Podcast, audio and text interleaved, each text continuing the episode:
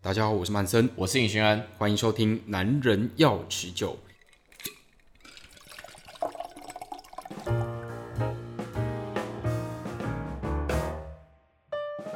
以前我有时候会在网络上翻一些这个酒类的文章，那我那天就看到一个蛮有趣的哦，它是一个啤酒商的广告，它的行销手法是用就是它的啤酒的瓶身嘛，它拿去印那个失踪狗的这个。照片在上面，猫不行吗？呃，他们好像没有做猫，但他们 只有狗，对对？所以他们就是啤酒瓶上面都是狗的图案，然后但是这些都是走失的狗，结果最后居然还有人因为喝这个啤酒找回自己的狗。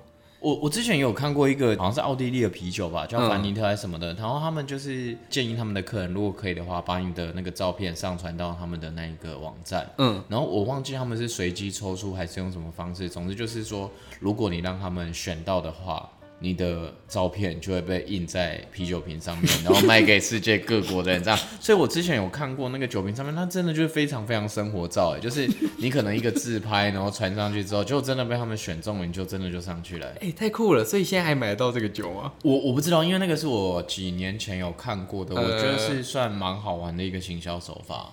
对，所以像现在我们酒的种类越来越多，那我好奇啊，就是像以前。从很早很早期一直到现在哦，就是大家应该都想尽办法要行销自己的这品牌。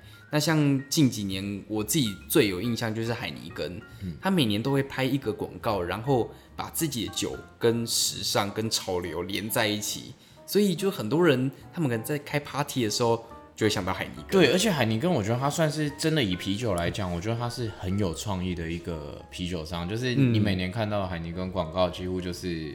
都不太印象深刻，对，对，就一定都会有记忆点这样子，嗯、对啊。可是其他的酒，我觉得烈酒的部分啊，也是有一些有在做，比如说像我们之前聊过 Campari 嘛，对，Campari 它比较厉害的地方就是说，它每年呢、真的是一年一聘哦，就是一年就是找一个好莱坞影星，哦，然后这个好莱坞影星呢，就会帮他们拍，就是有一点像是年历。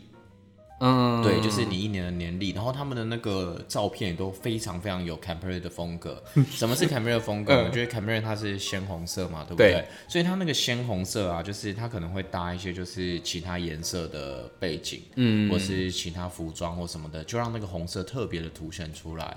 这是他就是拍年历的那个部分。然后之前有时候会拍一些那一种小广告啊，或宣传影片。然后到了二零一七年的时候，他们手笔。下更大，怎样说？就是他们直接拍为电影，哇，对，就是直接请好莱坞的影星直接拍微电影。嗯、然后我觉得就是说，你就会觉得说，哎、欸，其实他们对于行销这个东西，我觉得所以他们是敏感度非常非常高，因为他们也都会跟一些时装啊、精品啊结合，所以我觉得算是蛮厉害的一个行销手法。那我想，这个行销应该也不是近几年才有的，像是比较早期一点的酒商，他们在这个行销上面有没有丢出一些很不错的创意，或是让人印象深刻？有有有，你讲这个，我突然想到一件事情，就是。第二次世界大战刚结束那个时候，嗯，其实大部分的美国人他们不认识伏特加是什么东西。对对，因为伏特加这个东西，你想想看嘛，就我们现在的理解，其实它就两个东西的组成。第一个叫做 C 二 H 五 O H，其实就乙醇啊。对。然后第二个就是 H two O，就是水。嗯、对。可是那时候的美国人刚接触到这种东西的时候，他其实是不太能够接受的，因为他基本上就。除了酒味，没有什么其他味道，对，对，就像那种保健室的，嗯、对，就那个味道，酒精啊，对。可是那个时候呢，就是施美洛夫这个牌子，你有听过吗？啊，有，我喝过。对，它其实早时候，它其实是俄罗斯的牌子，嗯，然后它后来就是在美国禁酒令结束之后，对，就有人想说，就把这东西引进美国慢慢看，嗯，结果卖的非常非常烂，烂到就是说，就是根本没有人要喝这东西，就觉得说这东西除了酒精感，它就没完全没有任何特色嘛，对，就这个施美洛夫就。在美国这一个公司就快要倒闭了，嗯，然后那时候就有一个人非常非常天才，叫马丁，嗯，他就是那个时候花了一万四千块美元，那个时候算是一个天价，就直接把这间公司买下来，哇，然后他的家人跟他的合伙人都觉得你疯了，对，你干嘛买一间快要倒的公司，而且在卖不知道到底是在冲山的东西，嗯，就这个马丁哦，他就是我后来看完就是他故事之后，我觉得他真的是一个行销的天才级的人物，哦，真的，对，因为。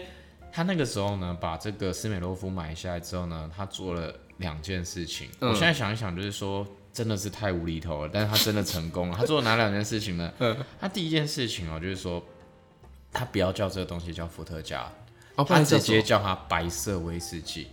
为什么？就是让他感觉好像质感升级，而且还是透明的。你看，像有件事情我完全无法理解，就是日本人到底为什么要喝透明奶茶？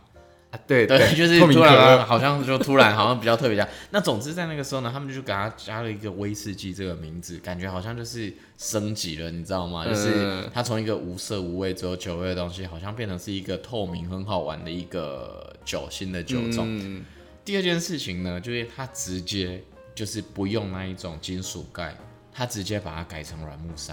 哎、欸，超有质感，对，就是直接把质感升级，有点像是就是我们都知道啊，很高级、很高级的威士忌绝对不可能用铁铁盖嘛，对，一定是用软木塞。然后他就是用了这两个手法、啊，然后就突然就是让伏特加这东西在美国销量爆红。第一个就是它新奇，嗯、然后第二个就是它质感好像很厉害，嗯，所以他就用这两个东西让伏特加在美国市场就是突然卖起来。可是呢，这都只是它的前面那一个操作。后面还有，他后面那个操作更变态。基本上啦，就是如果说你今天要问说，就是美国人到底为什么会认识伏特加这一种无色无味只有酒感的酒呢？真的就只能感谢这个人，嗯，因为他后来做了一件事情，就是你之前有来上过伏特加的课嘛？对，你记不记得我们有讲一杯酒是那个那个有铜杯装的那个？呃，那个什么骡子？对，莫斯科骡子。嗯，这一杯酒呢，就是当时他。一个非常非常打下他半片江山的一个最重要的一杯鸡尾酒。哦，所以这是他研发出来的。呃，应该也不能说算是他研发，但是就是他在这一个酒诞生哈，他是一个很重要的角色。因为，嗯、呃，你知道有一种相机叫拍立得吗？啊，对，我们现在觉得那个是很 low 的科技，对不对？就是很简单，很简单，很简单。可是你要想想看哦，马丁那个年代是第二次世界大战刚结束的时候，嗯、他只是一个年轻人，对。他那个时候呢，就把他所有的积蓄，嘿，拿去买了世界上最早最早诞生的那一批拍立得。哦、你知道我有上网看过他的照片啊？嗯，我们现在拍立得不是这样小小台吗？对，他那时候拍立得超大只哎，就是那种就是你可以想象嘛，就是非常非常大的一个机器。买了这个机器之后呢，他就到处去酒吧，就是请调酒师帮他宣传莫斯科骡子这一杯酒啊啊！怎么这机器跟宣传有什么关系？因为嗯，他就是希望说能够推广莫斯科罗子这一杯酒。对。可是问题是调酒师都很忙，而且他们其实也不知道伏特加是什么东西，所以大部分人其实都不鸟他。嗯。所以他后来就想了一个方法，他就跟调酒师讲说：“我跟你说，酒我出，汽水我出，嗯，杯子也我出，照片也我出，嘿就是跟你讲说，你只要帮我做一件事情，就是你帮我调制这一杯酒之后，让我拍两张照片就好。”然后呢，这两张照片他做什么呢？嗯、就是说，一张照片我要带走，嗯，另外一张照片留给你，你要放在店里面当宣传也 OK，嗯，好，你要自己带回家做纪念也 OK，嗯，好，他就是只是希望这样。那调了之后觉得说，哎，这对我来讲完全没有任何损失啊，对啊，我就帮你做就好啦。嗯，所以呢，他那个时候呢，就是说，好，我到你的店里，然后希望请你帮我推广这东西，我帮你拍两张照片，对，然后呢，你要想想看哦，一刚开始他要去求别人，对不对？对。可是当他照片累积的越来越多的时候，他到人家店里的时候，他会做什么？直接拿那个，我就拿相簿给你看啊。他那种感觉就想说，就是哎、欸，你没有听过莫斯科骡子吗？你你是干什么吃的？对，因为我已经有了这么多照片了。对啊，你知不知道全美大家都已经知道莫斯科骡子是什么了？你居然不知道莫斯科骡子是什么？所以对他真的很贱，他但是他真的就做成功，因为那个时候就是其实你知道吗？就是调酒师那时候资讯还没有那么发达嘛。对，你想想看那个年代，他光是看到他这些照片他就惊呆了，他就说：哎、欸，我作为一个调酒师，我怎么会不知道这个东西？对，所以。以前他要求别人，后来就是拿进来，人家就是跪着求他。呃，对，就是说啊，好，那我马上帮你拍。所以他那个时候呢，你想想看，那时候没有 FB，呃，也没有 IG，对，他基本上就把这个东西当成 IG 在玩。就是我拍了非常非常多的照片，然后看到就吓死你。呃，就是我项目拿出来，就是每一杯都是莫斯科骡子。对，就是他那个时候，他就用这种方式啊，就把伏特加整个带到全美，变成一个风潮。就是因为这一杯酒，对，但是他还做了一件事情。我刚刚只有说嘛，他半片江山靠莫斯科骡子，嗯、另外半片江山就是靠血腥玛丽。哦，对，我们前一集有，我们前一集不是有提到说，就是那个 Pete，就是那一个就是血腥玛丽的那个创始人。对，让斯美罗夫他们那边自己也提出了一种说法，嗯，就是血腥玛丽的创始人另外有其人。哦，对，他那时候找了一个就是美国的好莱坞影星叫乔治。他那个时候也就是说，就是他是创作这一杯酒的一个创始人，嗯，也就是透过他去做宣传，有点像是好莱坞影星代言这样，嗯，说是我发明了这一杯酒，嗯，而且这一杯酒一定爱配什么，爱配就是斯美洛夫伏特加，一定要配这个东西，嗯，所以就有点像行销手法，就是说。不得不说啦，就是我们现在行销已经五花八门、千奇百怪嘛。对。可是你要想看，把时间倒回到七七十年前左右，嗯，那时候的人居然能够用拍立得玩出这个东西，我真的是觉得不得不佩服他，真的是行销的天才。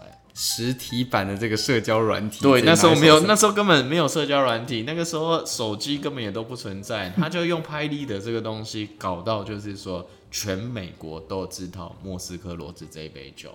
哎、欸、呀，真的太有商业头脑，这让我想到，就是之前我上那个兰姆酒的课的时候，就是记得有一个兰姆酒厂商巴卡迪，他们是不是把那个可乐加巴卡迪的这个配方，对对对，变成是他们自己的，对，而且他们那个时候还创下了，就是创了一个故事，嗯，就是说以前那个美西战争到了末期的时候，那个时候其实美国他们其实已经实质占领古巴。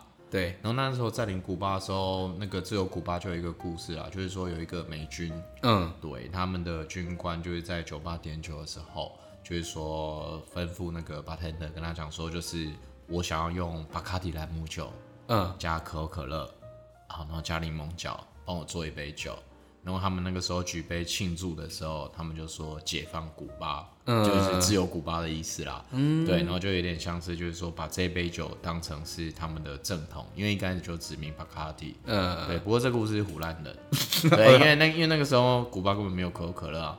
哦，对，对啊，因为你也知道嘛，就是可口可乐几乎全球都有，但是有几个国家就是没有。啊，好吧，敌对国家就是没有。对对对，很多国家就是没有。嗯，那所以它这杯酒是真的有它的典故吗？还是说其实，如果你要想简单一点呢，它其实就是 rum coke，它其实就是兰姆酒加可口可乐。对对啊，只是说你要叫自由古巴的话，就是你可能要选真的是原产于古巴兰姆酒。嗯。那目前在台湾，我不敢说它是唯一啦，但是应该说是你目前去找唯一比较找得到的牌子，就是 Havana Club。哈瓦那俱乐部，对，那如果说你真的要很符合自由古巴的风格的话，可能真的就是要用古巴的兰姆酒，然后再加上解放古巴的美国 的可口可乐下去做这样子。不过你讲到这个，我突然又想到一件事啊，其实巴卡利这个牌子啊，有一个地方它也真的蛮低级的，就是有一杯鸡尾酒就叫巴卡迪 Cocktail，嗯，就只用巴卡利这个品牌去做命名的鸡尾酒。所以它这杯酒它是怎样的一杯酒？它其实就是，你知道有杯酒叫 Daiquiri 吗？啊、哦，我知道。Daiquiri 它其实很简单，就是朗姆酒加柠檬汁加糖浆嘛。对对啊，可是呢，它这一杯酒呢，它就是用那个巴卡利的兰姆酒，嗯，那一样有柠檬汁，可是它糖浆用红石榴糖浆。哎、欸，对，然后他用这个东西啊，他做出了这杯酒之后呢，他就去注册，说这个东西叫巴卡迪 Cocktail。结果嘞？结果他注册完之后呢，真的有人用这个方式去做酒的时候，不用巴卡利这个名字，他就被告了。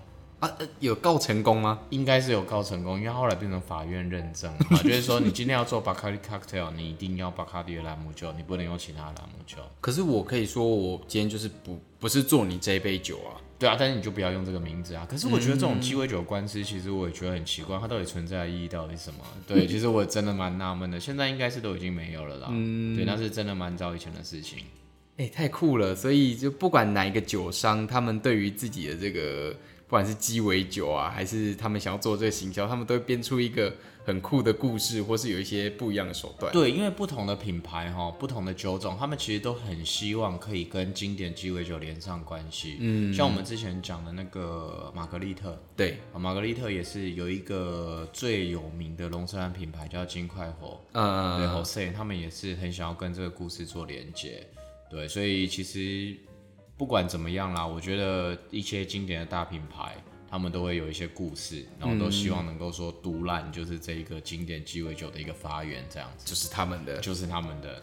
哎、欸，那我们今天在节目的最后，我们是不是也可以来调这两杯酒？我们刚才提到，就是一杯是那个莫斯科骡子，莫斯科骡子，然后一杯是那个自由古巴，自由古巴。这两杯其实我觉得自由古巴就超超简单呢。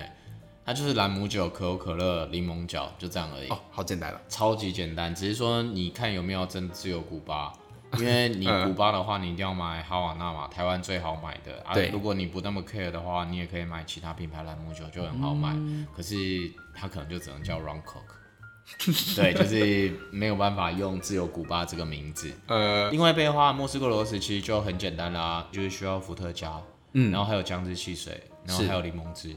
哎，这跟那个什么通灵、君通宁也很像啊，嗯、然后还有刚自由古巴也很像啊，它就是基本上一个烈酒，然后一个碳酸饮料，嗯、然后再加上柠檬角这样子。我记得它上面不是还会有那个什么碎冰，然后我记得刚才我们前面有提到说它不是有用一个铜杯吗？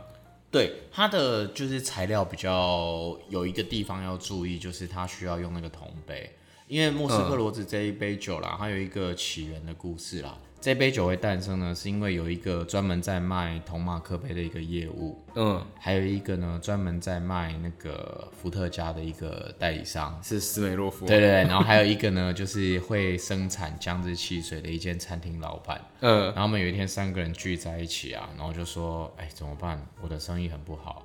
然后另外一个人也突然跳出来说：“对，我最近生意也很不好。”然后总之呢，三个人互相抱怨完之后呢，就有一个人跳起来突然说：“哎，那我们干脆把这三个掺在一起，对，有点像撒尿牛丸那种概念，对对对。”然后就会讲说：“哎，那我们把这三个东西掺在一起做，然后就推出了这一杯酒这样子。”对啊，所以他才会说为什么这杯酒要指定使用铜杯，就是因为有这个典故这样。那事实上，我刚刚讲说他用拍立得在行销这个东西的时候啊。他也真的就是用这个铜杯在行销，哦，其实他自己带的就好。对，因为其实那个杯子算是蛮特殊的杯子啊，我们现在可能觉得很普通，在当时的话，其实算是蛮少见的。可是现在就算要买，你也稍微得去找一下了吧？对啦，铜杯，而且其实你真的铜杯其实超贵的哦，真的吗？没有一两千块买不到。我我对镀铜的还算简单，所以我们一般买的就是直接买镀铜了。镀铜的，对。所以我们要在做这一杯这个莫斯科骡子，就一定要有这个铜杯。他才如果如果没有那个铜杯，你叫莫斯科骡子就会有一点点牵强。如果你只论好不好喝，其实我觉得还好，就一般般。对，就一般般。但是你知道吗？有的时候鸡尾酒文化就是杯子，对气氛、杯子装饰物什么的，你都要到位才有那个感觉。所以其实说严格也没有很严格，但看你要不要到那个感觉，做出这一杯最完美的样子。对，就是你知道吗？当初他行销的时候，你想象一下，嗯，铜杯、姜汁汽水、伏特加，全部到位。好，我们今天呢介绍这个酒类哦，他们总是会有一些很厉害的人，然后出来行销他们的这个产品哦。那我们平常看到这些广告呢，觉得哦超新奇的，但我们也要注意哦，要理性饮酒，理性饮酒。好，我们今天节目到这里，我们下回见，拜拜，拜拜。